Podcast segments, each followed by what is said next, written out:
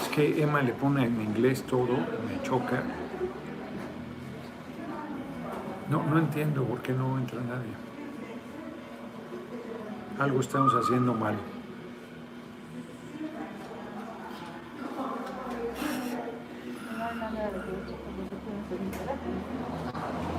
Pues algo estamos haciendo mal porque, ah, ya, ya empezó a entrar, ahora sí ya entró una persona.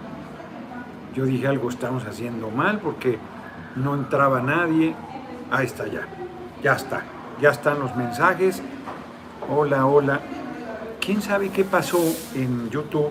Les estaba comentando que ya estaba listo para transmitir en un restaurante. Ya no repito toda la historia estoy aquí platicando y no veía que entraran comentarios en, en YouTube. Dije, qué raro, y estaba en 00. Dije, no, no, esto no está bien. Entonces tuve que volver a dar el vínculo. Yo les decía que andaba frustrado porque hablo a la casa de los muñecos, me dicen la tienda del museo está abierta, llego y resulta que la, la tienda del museo, que yo pues, no es tienda de ningún museo, es tienda del gobierno del estado, está aquí en el mero zócalo poblano y desde que empezó la emergencia sanitaria. Apenas veo, además venga menos, saludos licenciado, nuestro próximo presidente, muchas gracias. Ahorras la, justo la batería de los teléfonos.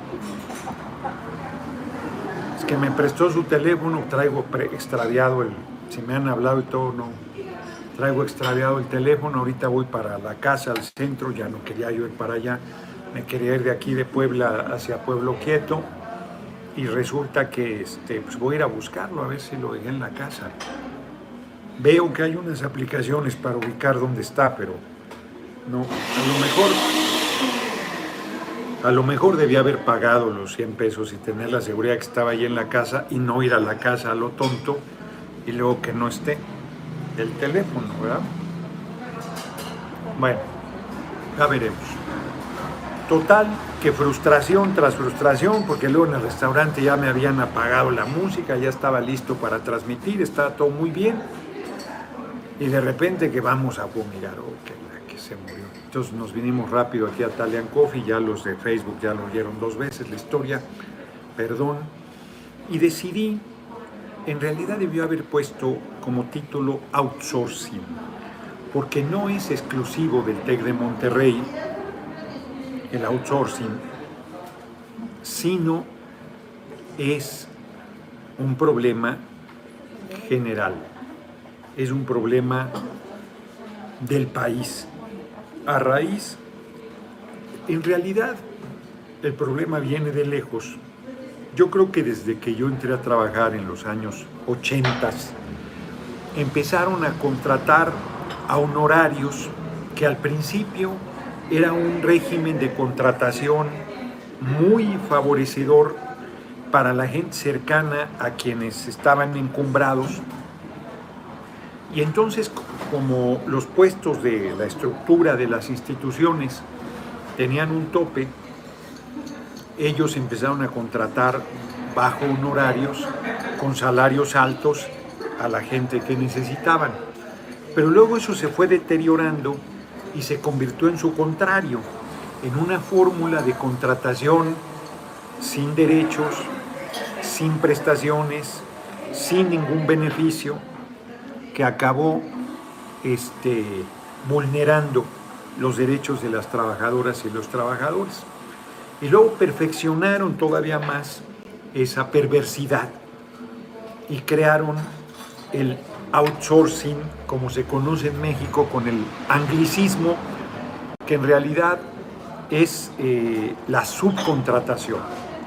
Una empresa, no, los hoteles es un buen ejemplo, eh, cuando se abrió la discusión del, del, outsourcing o subcontratación, se demostró, por ejemplo, que un hotel tenía 602 trabajadores y solo dos de ellos estaban contratados directamente por, la, por el hotel.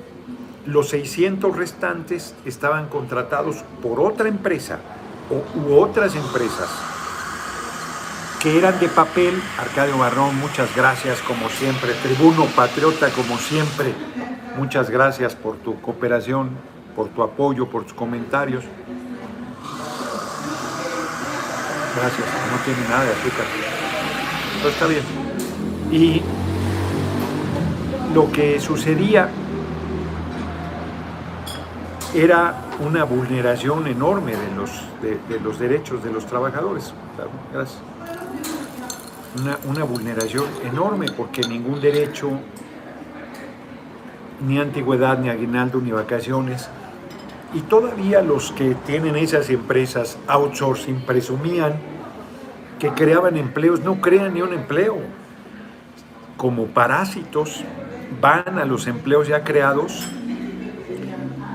le venden como sindicatos de protección de gansteriles, le venden la cobertura al empleador y el empleador la acepta porque se quita de toda responsabilidad laboral, ya no, no tienen antigüedad, no tienen aguinaldo, no tienen vacaciones, con, a él le prestan un servicio, no le prestan un servicio, están trabajando. Para la empresa y de esta forma se desentienden de sus responsabilidades como empleadores y los trabajadores cada año les renuevan el contrato, le cambian de nombre a la empresa. Y aunque esas maniobras en la ley estaban determinadas como ilegales, ese tipo de prácticas te hacían patrón solidario aunque cambiaras de nombre y la antigüedad se permanecía. Al liquidar los derechos de los trabajadores, cambiar la ley federal del trabajo, quitaron todas esas protecciones. De tal manera que los trabajadores, sobre todo los jóvenes que entraron en las últimas décadas al mercado laboral, dice aquí Sebastián Ostria, es que no veo nada. Le puedo ayudar a programar sus transmisiones en YouTube y Facebook para llegar a más audiencia. Estoy a sus órdenes. Muchas gracias. Con Mónica 55 45 01 19 45 no compro publicidad. Me han planteado dentro de la gente que me apoya que reinvirtamos todo en publicidad y no he querido para ampliar la audiencia. Entonces, este, no compro publicidad. De una vez te comento por si esa es la propuesta. Pues vuelvo al tema. Metieron como legal, porque eso lo hacían, primero eran las contrataciones honorarios, luego metieron la subcontratación, eh, lo hicieron con determinados servicios, vigilancia, las empresas de seguridad privada pues han hecho millonadas con este esquema y las de limpieza. Les he platicado que en la Cámara de Diputados ni siquiera el trapeador, la escoba, el recogedor les daban, la gente tenía que comprar sus herramientas de trabajo. Y cada año, por decir algo, la Cámara gastaba 10 millones de pesos anuales en servicio de limpieza, ellos le pagaban 2 millones en sueldos y se embolsaban 8 millones por nada y cada año cambiaban de nombre y no tenían ni antigüedad ni nada la gente, ningún derecho. Se preciaban los dueños de esas empresas de que ellos se hacían cargo de las responsabilidades laborales, pero era falso. En realidad los contrataban para evadir responsabilidades laborales y ellos mismos les daban seguro social un tiempo y se los quitaban y luego les daban a otros, se los quitaban para no pagarles a todos. Les he comentado cómo en la Cámara de Diputados, muchas gracias. Mejor sigue, muchas gracias. Como en la Cámara de Diputados, las trabajadoras lo único que pedían era cobrar el día 15 y el día último de cada mes porque les pagaban el 16, 17, 18, 19, 20, hasta 5 días tardaban en pagarles, lo cual era una canallada mayúscula. Lucharon ahí en la Cámara para cambiar eso, las corrieron cuando yo salí. 150 trabajadoras y ahora que regrese Mario Delgado, 2018, y Reginaldo Sandoval, retomaron bien el tema y contrataron, muchas gracias a Juan Salinas. Ahora a pesar de lunes me tengo que meter porque Emma le quita toda la, la luz al teléfono y no veo nada. Pero no está Total, ya está ahí justificándose, pero es, es muy curiosa en eso. Total, que es un monstruo el outsourcing, es una es la esclavitud del siglo XXI. De por sí los derechos de los trabajadores son escasos. Seguro social, pues es lo menos que te deben dar, Pues Estás expuesto a un riesgo de trabajo, a una enfermedad. Ahora están histéricos con la emergencia sanitaria, pues se puede enfermar un trabajador. Sería enfermedad laboral, por cierto, no la han considerado. Enfermedad laboral. Y este, los que se pusieron audífonos, cada que pongan esa chingadera se van a querer morir. Si aquí se oye duro, se oye fuerte. Entonces, seguro social es lo menos que deben tener. Porque además vas abonando para tu pensión cuando llegues adulto mayor. Nada. Aguinaldo, nada. Vacaciones, nada. Antigüedad, menos, porque cada año te recontratan y están vulnerando todo el tiempo tus derechos laborales.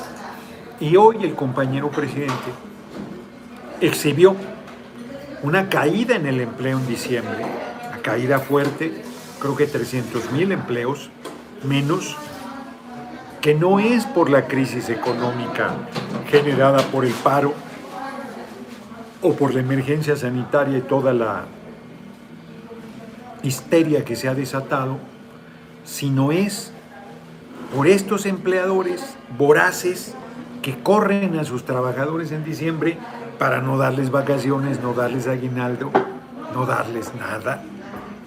Y a la cabeza el empleador que más despidió fue el TEC de Monterrey.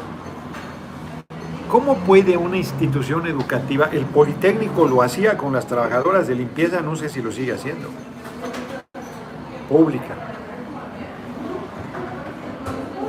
¿Cómo puede una institución educativa hablar de ética, de moral? Claro, es la visión de la derecha. El TEC de Monterrey, vi a un compañero, Adrián, es muy buen compañero, se formó en el TEC, entonces los defiende, que no eran de derecha ni izquierda, de derecha siempre, con una visión empresarial siempre, con la idea de lucro siempre, sin importar los derechos de la gente, pero como el nivel, fíjense qué paradoja, como el nivel de los profesores que se requiere es alto, hay un sector con pensamiento crítico y entonces a mí me consta, yo he llegado a ir a eventos al TEC de Monterrey donde los jóvenes con un nivel de politización y de compromiso importante, inclusive en el TEC de Monterrey, Campus Monterrey, la vez pasada que fui diputado en 2009, no, no recientemente, los vi, o a lo mejor volví a ir, no tan alejado, y les dije, ¿quién? Yo creo que estaba discutiéndose la reforma energética, ¿quién les fuera a decir que en la cuna de la educación privada salieran jóvenes a engrosar las filas de la rebelión y del movimiento del pueblo. ¿Quién fuera a decir? Porque así ha sido. Ha habido jóvenes, mujeres y hombres del TEC de Monterrey que están comprometidos con la transformación del país, así como hay jóvenes de la UNAM cada vez más derechizada, por más que digan que la defienden, si la defendieran, la rescatarían de este proceso de derechización. La universidad es universalidad y es pluralidad, pero la derecha poco espacio tiene en una universidad seria. Claro, diputado, sin publicidad, sin publicidad pagada se puede llegar a más gente. Perfecto, ya me puse en contacto. Muchas gracias. Muchas gracias, Sebastián. Te agradeceré todos tus consejos. Entonces, la exhibida hoy al TEC de Monterrey es muy importante, pero también obliga a nuestro gobierno, al Senado a contratar a las trabajadoras y trabajadores de limpieza, al Senado de la República. Ahí eso deberían criticarle a Monreal. Eso sí es una crítica correcta a Ricardo Monreal, que no ha absorbido, no ha reconocido los derechos de las trabajadoras, trabajadores de limpieza y que siguen con empresas outsourcing. Esa es una mancha para el Senado de la República y para Ricardo Monreal, que es el líder del Senado. Ese es un elemento de crítica que a mí me parece tiene mucha fuerza y mucha solidez y no las intrigas que luego andan haciendo y los motes de traidor que andan endilgando con una ligereza verdaderamente impresionante. Yo creo que las dependencias del gobierno les siguen los pinos, vi, por lo tanto en la Secretaría de Cultura, en el complejo cultural Los Pinos, trabajadoras de limpieza de empresas privadas, outsourcing, eso no puede ser. En Palacio Nacional llegué a ver esta última vez que fui ya no, no sé si ya lo resolvieron, pero no debe haber ni una sola, al margen de que no hayan corrido a nadie en diciembre. No debe haber una sola dependencia del gobierno que tenga trabajadores. Juan Salinas, muchísimas gracias por tu generosa cooperación. No debe haber ni una, ni una dependencia, ni el poder legislativo que tenemos mayoría, el movimiento, que no se reconozca los derechos de las trabajadoras y trabajadores, que haya outsourcing, pues eso no, no está bien, no podemos ser candil de la calle y oscuridad de la casa, tenemos que poner el ejemplo. Entonces, muy bien que el compañero presidente haya dado a conocer estos datos, que haya exhibido al TEC de Monterrey. Y como bien decía Álvaro Delgado, ayer se me olvidó, hombre, felicitar, ya se me ha de haber puesto este, sentimental mi amigo, mi hermano Vicente Serrano,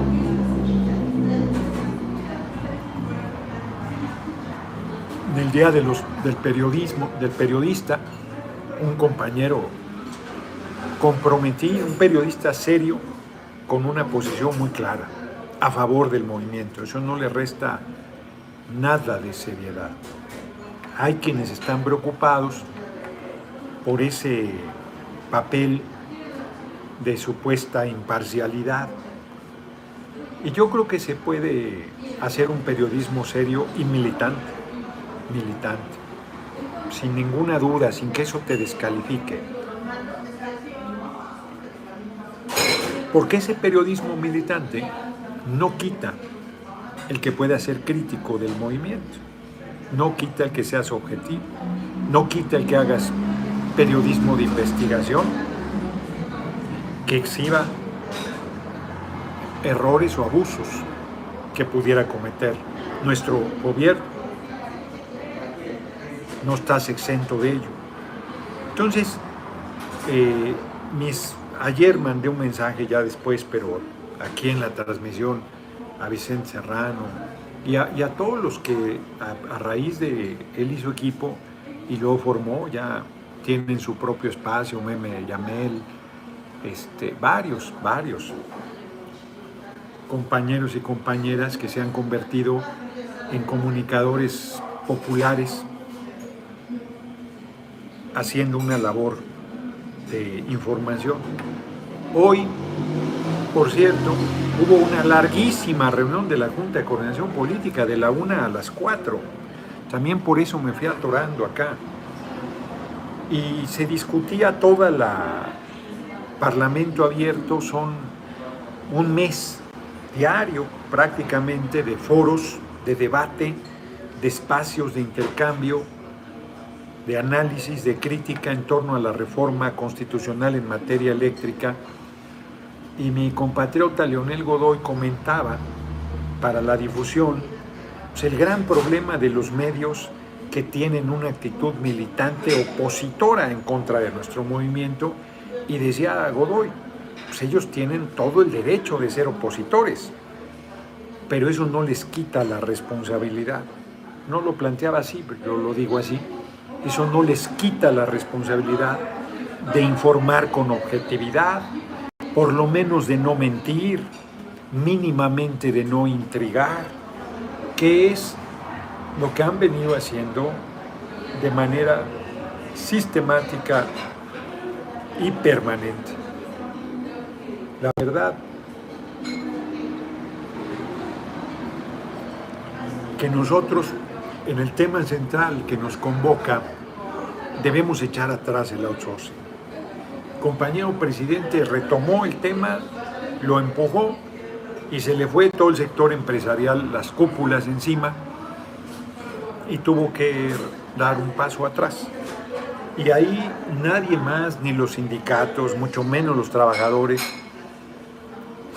el poder legislativo mismo, solo nos quedamos mirando y al final aprobamos una iniciativa que se quedaba muy lejos de lo que debe ser el reconocer que tú puedes hacer un trabajo de una empresa a otra empresa. Y eso es legítimo. Aquí este café pues puede tener una asesoría, un trabajo de electricidad, por ejemplo, que haga una empresa que se dedique a eso. Bueno, pues eso se entiende, no tienes por qué tener aquí un electricista de tiempo completo para resolver problemas o generar instalaciones de esa naturaleza. Pues eso es obvio. Lo que no es correcto es que Volkswagen tenga 32 mil trabajadores y de esos solo 8 mil sean reconocidos por Volkswagen y los otros 24 mil que son de Volkswagen, que trabajan para la empresa, que generan tareas sustantivas de la industria automotriz alemana, no sean reconocidos y por lo tanto tengan frente a los 8.000 que reconoce Volkswagen un mundo de diferencia una violación salvaje de sus derechos, no tienen contrato colectivo y carecen de las prestaciones más elementales. Pero que sean las escuelas privadas y públicas las que hayan hecho suyo este esquema, demuestra el deterioro del, del nivel educativo la visión de derechización que en las universidades con el tema de que los contratos colectivos y el régimen de pensiones y no sé cuántas cosas, pues han acabado sin reconocer derechos, pagando horas clase de 100 pesos en la UNAM. 100 pesos la hora clase. ¿Cuánto le pagan a Rodrigo? Es una navajadería. 100 pesos, o sea, es un atraco el TEC de Monterrey despida a todos sus trabajadores en diciembre para no, no, pagarles las vacaciones. Qué miserables. Cuando son, ve nada más la infraestructura que tienen, el número de campos que han desarrollado en todo el país, las colegiaturas que cobran, los ingresos que obtienen. El TEC de Monterrey no es nada sin la planta docente no es nada sin los trabajadores administrativos de limpieza y vigilancia que garantizan el funcionamiento de esa institución. Sin ellos el TEC no existe.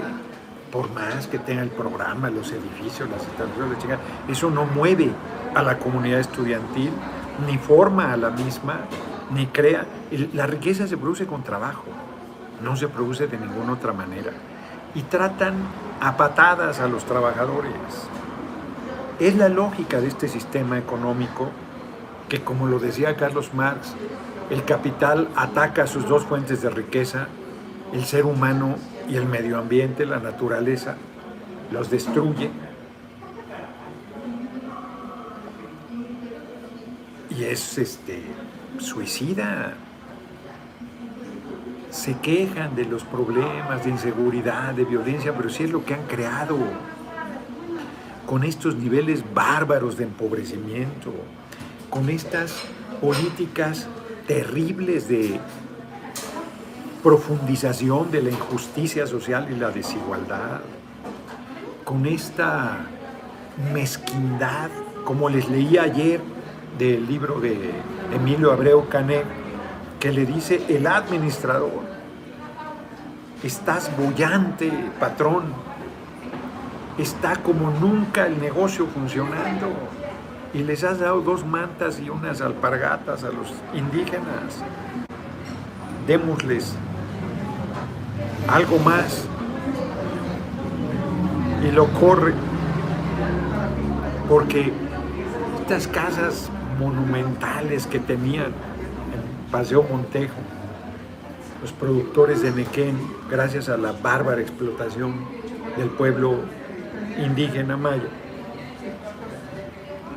son solo un ejemplo. O sea, las casas, de, varias casas, casas de campo, casas en la playa, casas en Europa, todos los excesos a cambio de un pueblo empobrecido en la miseria más brutal. Es un honor escucharlo, Joel Palacios. Muchísimas gracias por tu cooperación. Y, y no basta con que resolvamos en la ley, en la Cámara, restablecer los derechos, sino se requiere construir sindicatos democráticos, sindicatos de lucha. Pero la gente no quiere, no quiere despeinarse, tiene miedo, cree que las cosas se van a resolver desde la presidencia. Las cosas se resuelven desde la realidad, desde la lucha, desde el empuje del movimiento para ir removiendo y terminando con todas estas lacras. Hoy hice un artículo para el Universal, para el Heraldo, Universal, el Heraldo, sobre las remesas que ayer comentaba. Y me hablaba un amigo, Pedro Arredondo, para quejarse, Basilio Velasco, Noroña para presidente, este año se perfilan las preferencias para candidaturas, no ya va muy bien. Yo creo lo mismo, Basilio, aunque siguen sin quererme meter en sus encuestas. Vieron que está haciendo la octava una encuesta y no me incluyen. Hay ya una determinación de tratar de dejarme fuera de las mediciones, pero no van a poder hacerlo. No van a poder hacerlo. Pero lo intentan. Gerardo Cañas Adelante mi candidato auténtico del pueblo, duro contra los corruptos y traidores. Muchas gracias. Entonces, nosotros tenemos que empujar, porque me decía este amigo, no, dicen que somos los héroes, ya saben cómo son. Los migrantes son muy generosos, pero también hay una bola que, que son muy este, comunicativos. Y entonces, ¿por qué nos tratan mal en la frontera? Pues porque se dejan, le roban porque se dejan. ¿Cómo resolvemos eso si no hay denuncias, si no hay presión, si la gente no se organiza para evitar todos esos atropellos también? Nosotros podemos hacer supervisiones de repente, llegar, ver, hay que hacer eso también, hay que hacer un programa de supervisiones sorpresa. Luego te compran a los supervisores te los corrompen. Ese no es fácil, porque se requieren las dos pinzas. Se requiere que el gobierno haga su parte, pero que la gente haga la suya. Si la gente no abre la boca, si la gente no para un alto, si la gente no saca su telefonito y dice, a ver, me estás pidiendo dinero, muy bien, ¿cuánto quieres? Transmitir en vivo. A ver, aquí está el funcionario, tal de Hacienda me está pidiendo tanto para pasar y mire, claro, a veces también, eso no lo comenté con mi amigo, traen cosas que saben que no pueden pasar o que tienen que pagar impuestos por ello y no quieren hacerlo, quieren seguir a la antigüita, pero mejor porque es a la antigüita, paso cosas que, debería pagar impuestos, pero no doy mordida porque ya no debe haber corrupción, pero yo sí paso las cosas sin cubrir. Yo creo que hay que cambiar también la legislación en esa materia, porque es una locura que tengamos fronteras abiertas, los grandes importadores puedan importar lo que les da la gana, pagando pocos impuestos, y cualquier persona que pasa cosas para ella, o, incluso para vender, se enfrenta pues, con altísimas tasas impositivas. También eso hay que modificarlo. Pero lo que yo quiero decir es que no basta con que hagamos cambios legales, inclusive que acordemos todas estas cosas en materia de derechos laborales, en materia aduanal, si la gente se sigue dejando, si siempre hay algún vival y siempre habrá, que se pase de listo y que abuse y que la gente se deje, bueno, pues ahí, ¿cómo le haces? ¿Cómo lo resuelves? ¿Cómo lo detienes? Lo he planteado el ejemplo muchas veces de las escuelas públicas. No deben cobrar cuotas y cobran. Y la gente las paga. Está en la ley que no pague. La educación es pública, laica y gratuita hay unos anuncios enormes en la entrada de las escuelas diciendo que no debes pagar ninguna cuota. Y pagas. Bueno, bueno, ¿qué hacemos con eso? ¿Cómo lo resuelves? Porque además, si haces una supervisión, no, no, no son cuotas voluntarias. La gente se organizó y quiso aportar porque quiere mejorar las condiciones de la escuela y no, no estuvimos todos de acuerdo. sí, sí, ahí dice cuotas voluntarias. Y la gente, no, no, pero es que si no la pago, pues si es voluntaria, es voluntaria, pues la pago si quiero y si no, no, si no, ¿por qué me quejo? ¿Por qué tolero todas esas cosas? Y luego quiero que alguien la resuelva. Pero yo no quiero ni enfrentar ni luchar, ni exigir, ni denunciar, ni nada. No, pues así. Así está muy difícil. Así no le veo manera.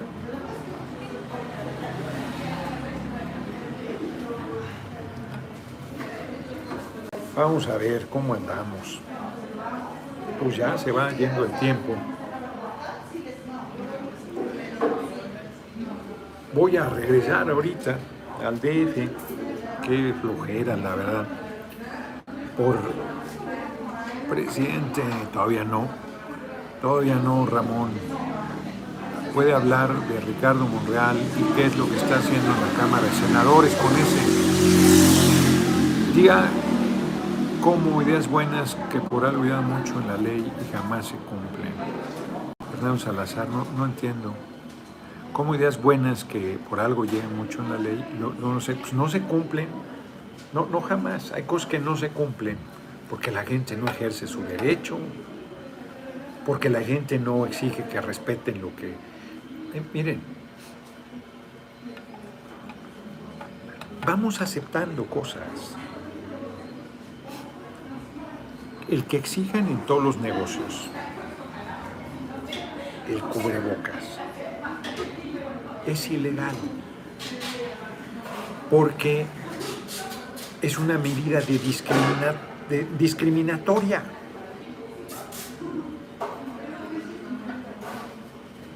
En México es voluntario. Y sin embargo los gobernadores de los estados, incluida la capital del país, ha presionado a los negocios para que ellos impongan esta medida que en el caso de los restaurantes es absurda, es verdaderamente ridícula.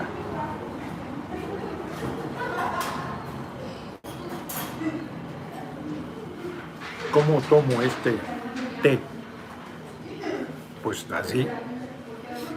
Si es un buffet, te tienes que poner la mordaza para irte a servir, que la ensucias al ponértela, estás comiendo, y luego te lo quitas, y luego te lo vas a poner, te lo vas a quitar.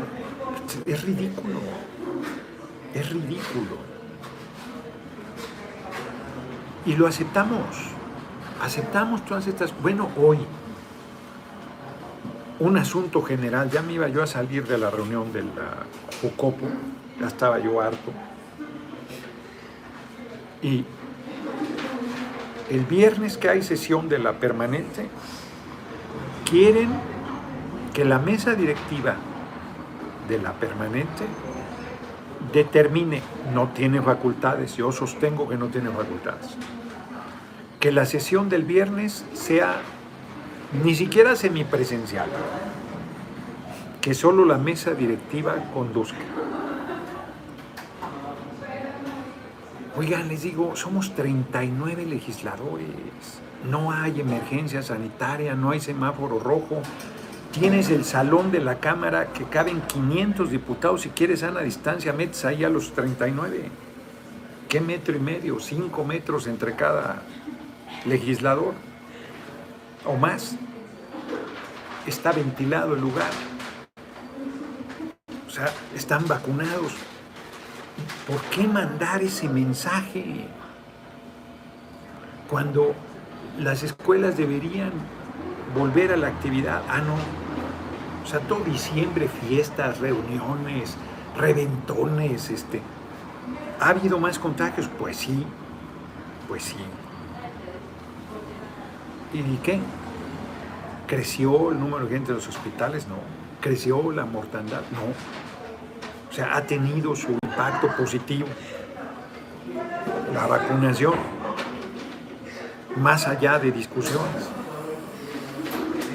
sobre el tema. Bueno, pues ya están muy preocupados y no querían. Está, está enfermo el presidente de la Cámara, pues, pues están las vicepresidencias, ¿Cuál problema?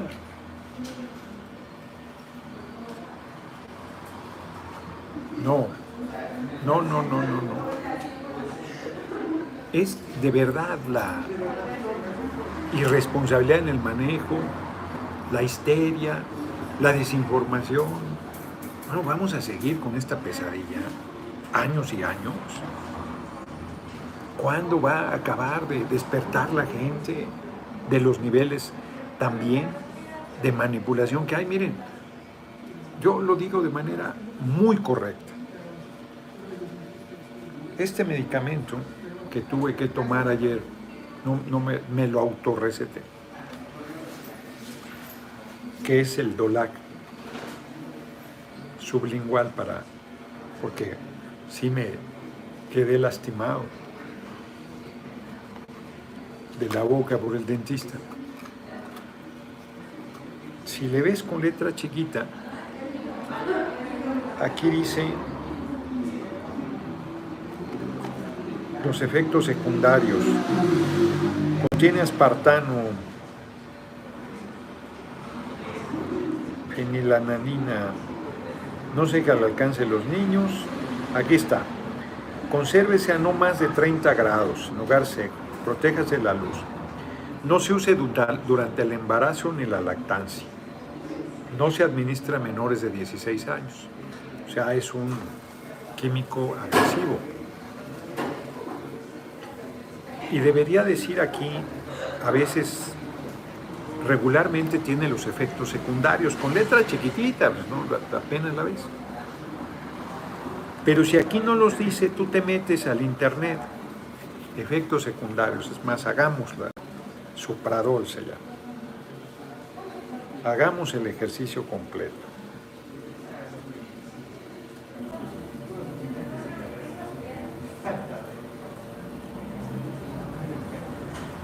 Efectos secundarios del supradol.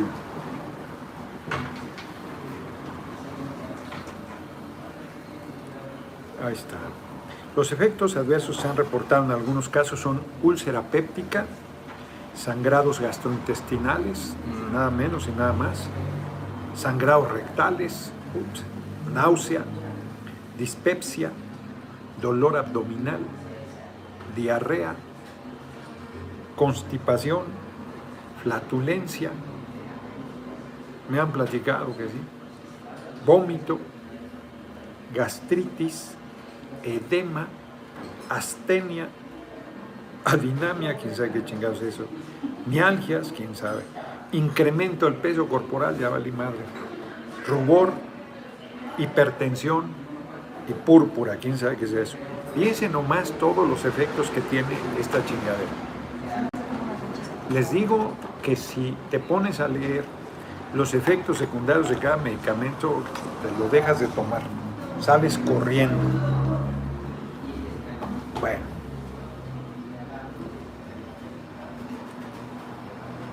No es absolutamente legítimo,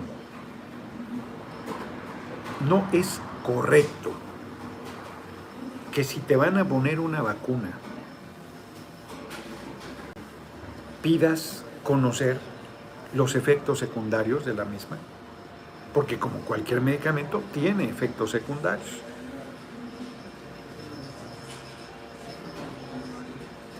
¿Cuáles son? Para que yo pueda valorar en justicia si los beneficios que voy a obtener y los riesgos que voy a correr tienen pues un mínimo de equilibrio.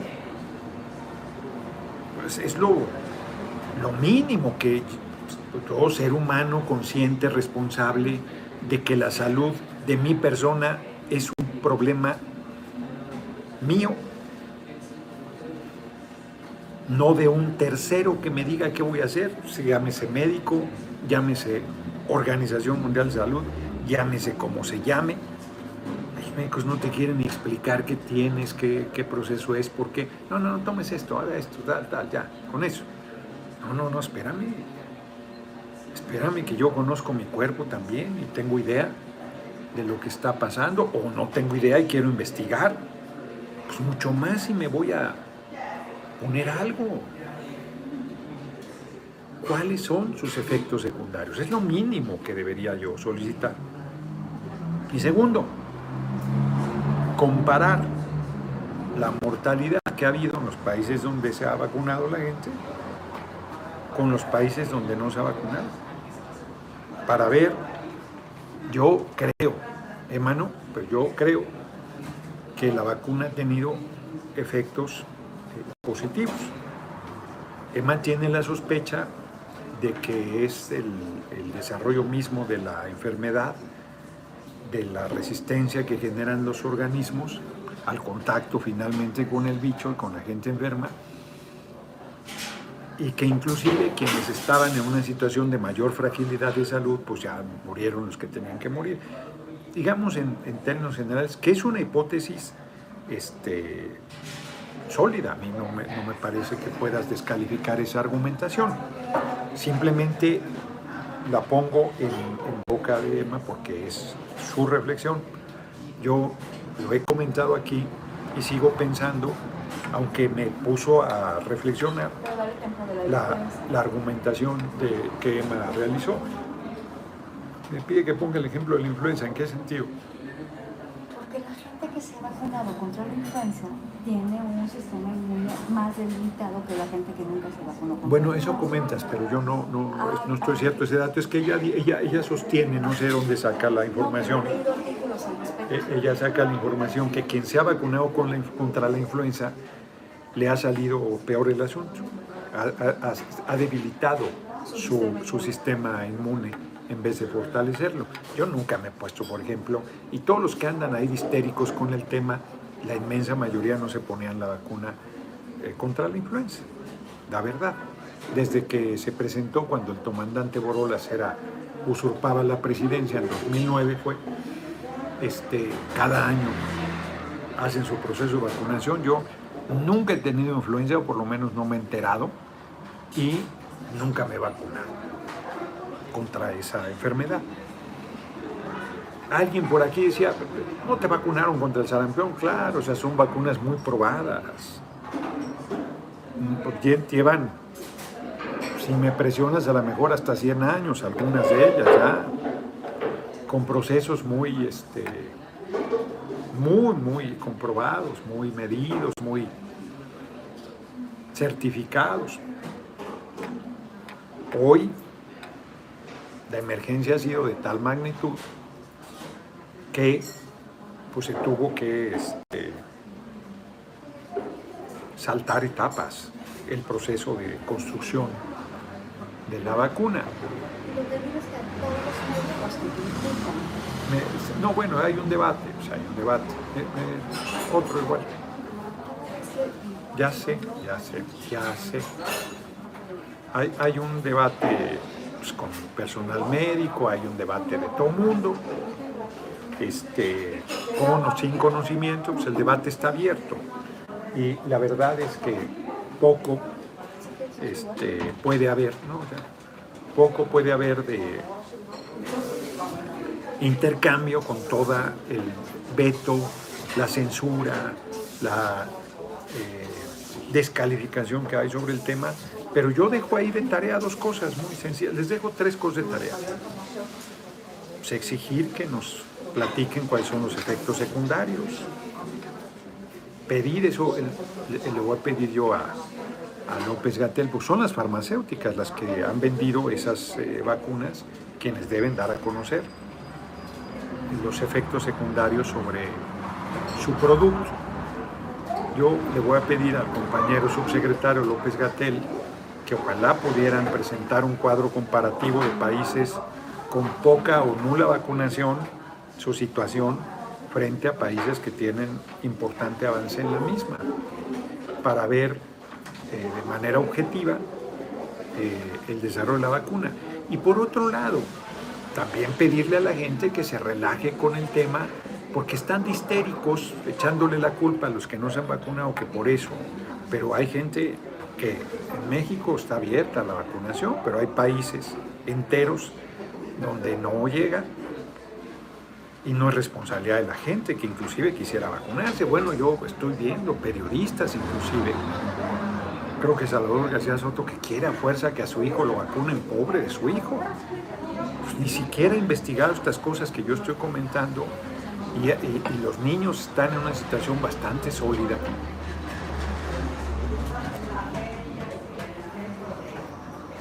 Términos generales, no ha habido fallecimientos por el dicho, por el innombrable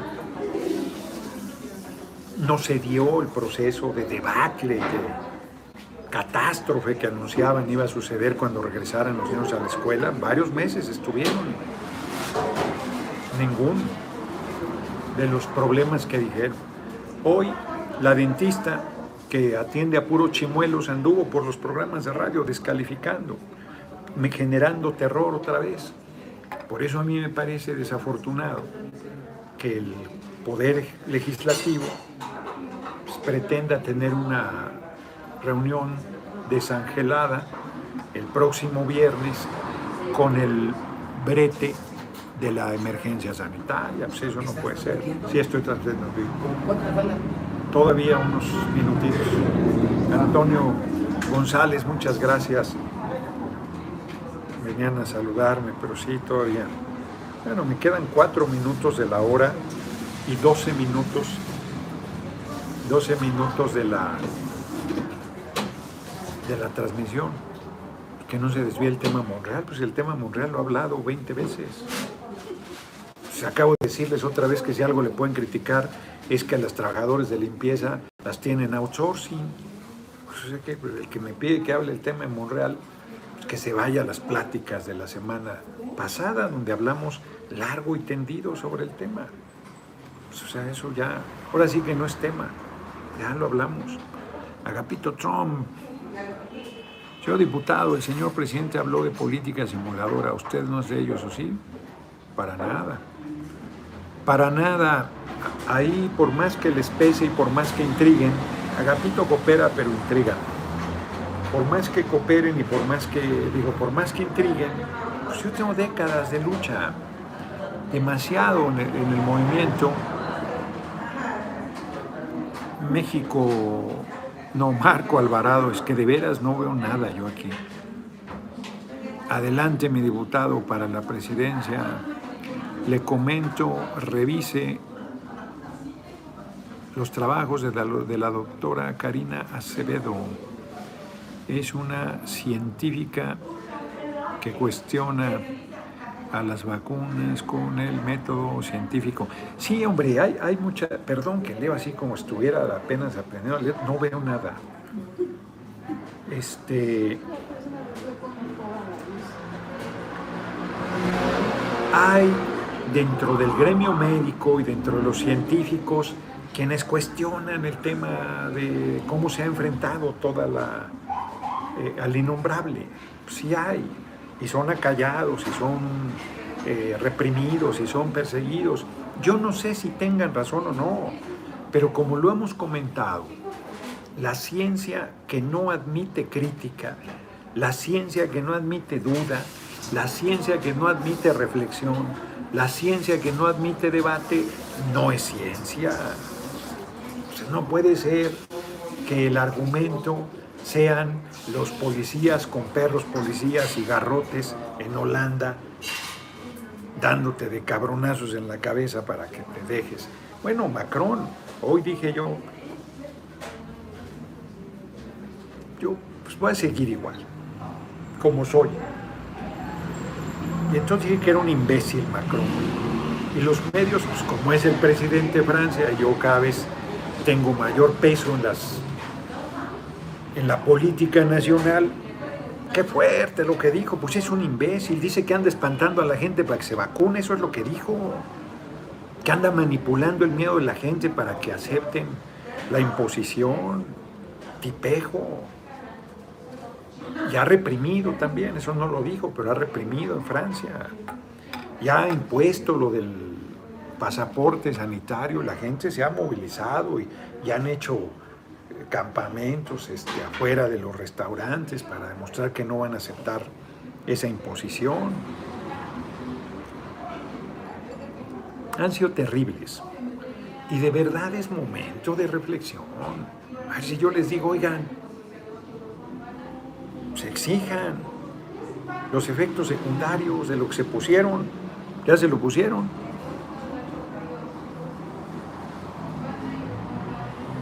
Arguimido, creo grande, muchas gracias por tu cooperación. Y ya que andan dando guerra con lo de Monreal, les dejo una tarea. Pongan en qué traicionan, cuáles son los hechos que se les reclaman,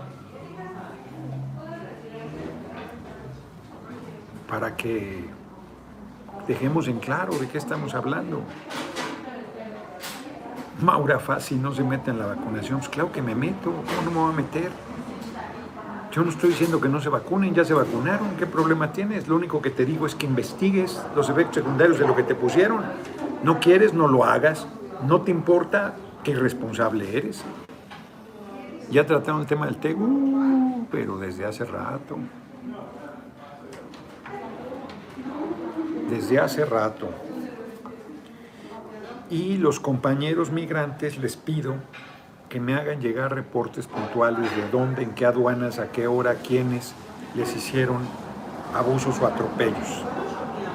Reportes puntuales, por favor, para que no andemos con, con cosas.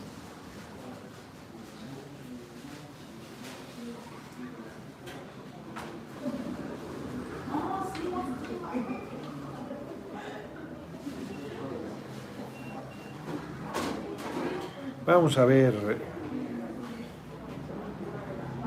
Es cierto, le están, ya no comenté que están pidiendo 39 años para los Oya, los que andaban ayer criticando que Jesús Florero y no sé qué, el fiscal general de la República pide 39 años de cárcel para los Oya.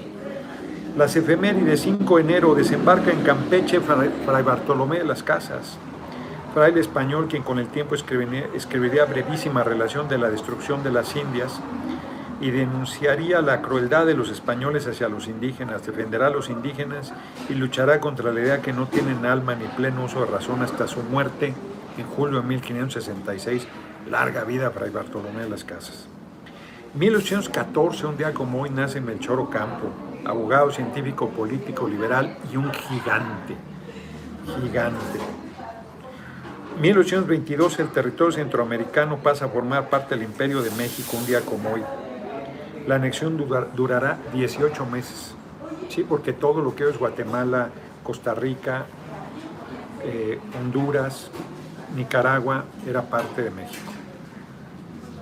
1883 muere Ezequiel Montes, político y diplomático liberal, quien colaboró con el gobierno del presidente Juárez. 1919, Anton Drexler funda el Partido Obrero Alemán, que un año más tarde se convertiría en el Partido Nacional Obrero Alemán, conocido como Partido Nazi.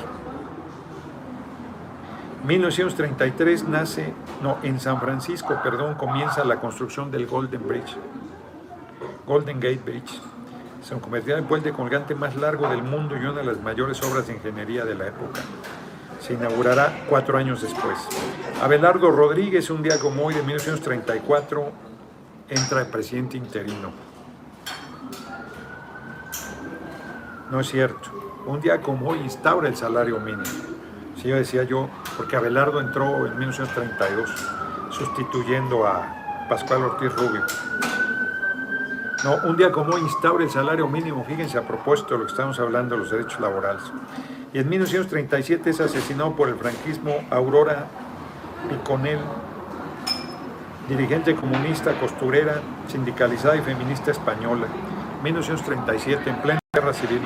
Tenía 26 años, la sacaron de prisión para torturarla en el convento y fusilarla con sus compañeras costureras. Qué fuerte. Pues esto es lo que defiende la derecha. Les digo, son terribles. Son terribles. Nos vemos mañana. Mañana transmito a las 6, yo creo que de Pueblo Quieto. Muchísimas gracias por sus cooperaciones. 83 dolarucos. Muy agradecido. Y nos vemos mañana.